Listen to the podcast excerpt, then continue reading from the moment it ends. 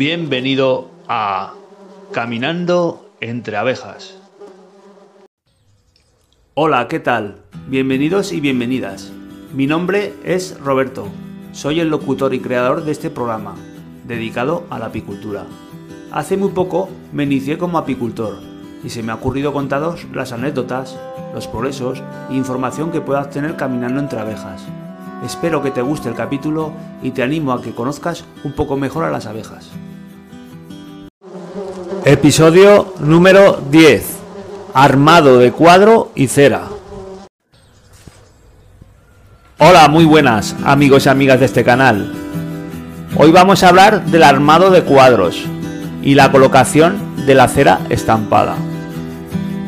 Empezamos con el armado. Los cuadros necesitan asegurarse bien.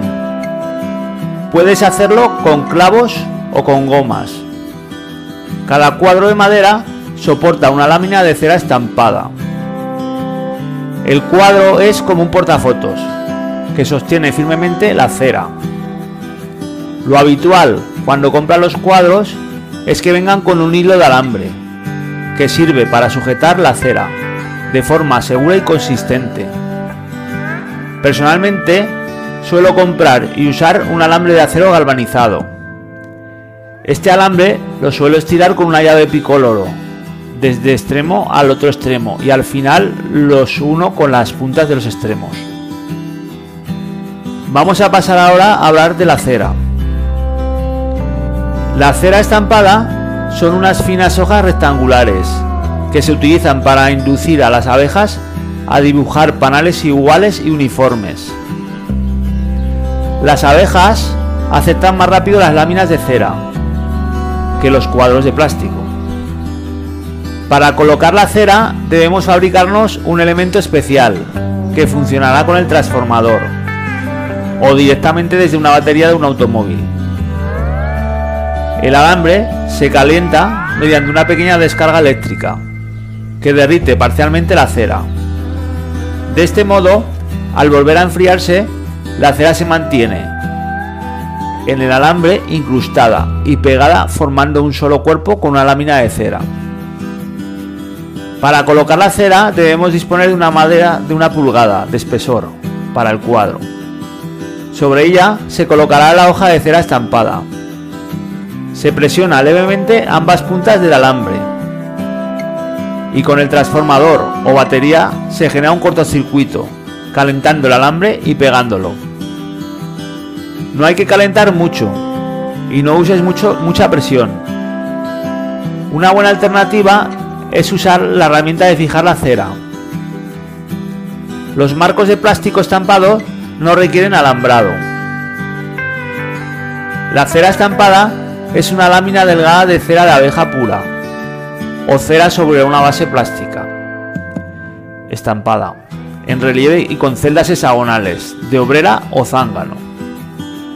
Esta lámina se coloca en el cuadro rectangular y se fija en su lugar con un alambre.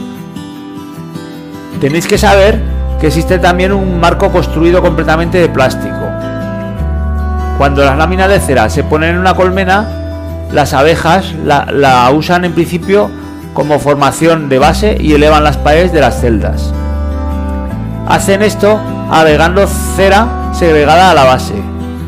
Y cuando está completamente terminada se dice que el cuadro contiene cera elaborada y se dice que el cuadro está ya estirado.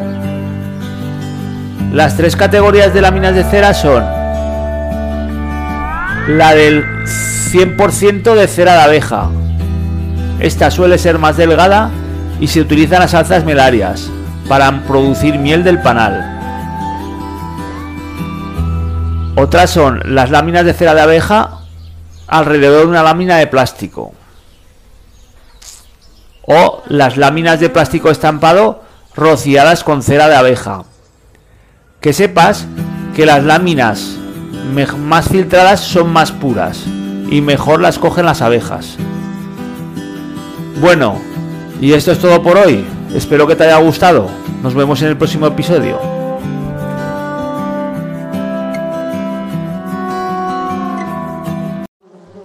Si quieres saber un poco más sobre mí, sígueme en la página de Facebook titulada El abejar de Quinto. Allí os muestro mis progresos de un aprendiz apicultor. Un saludo y gracias mis queridos oyentes.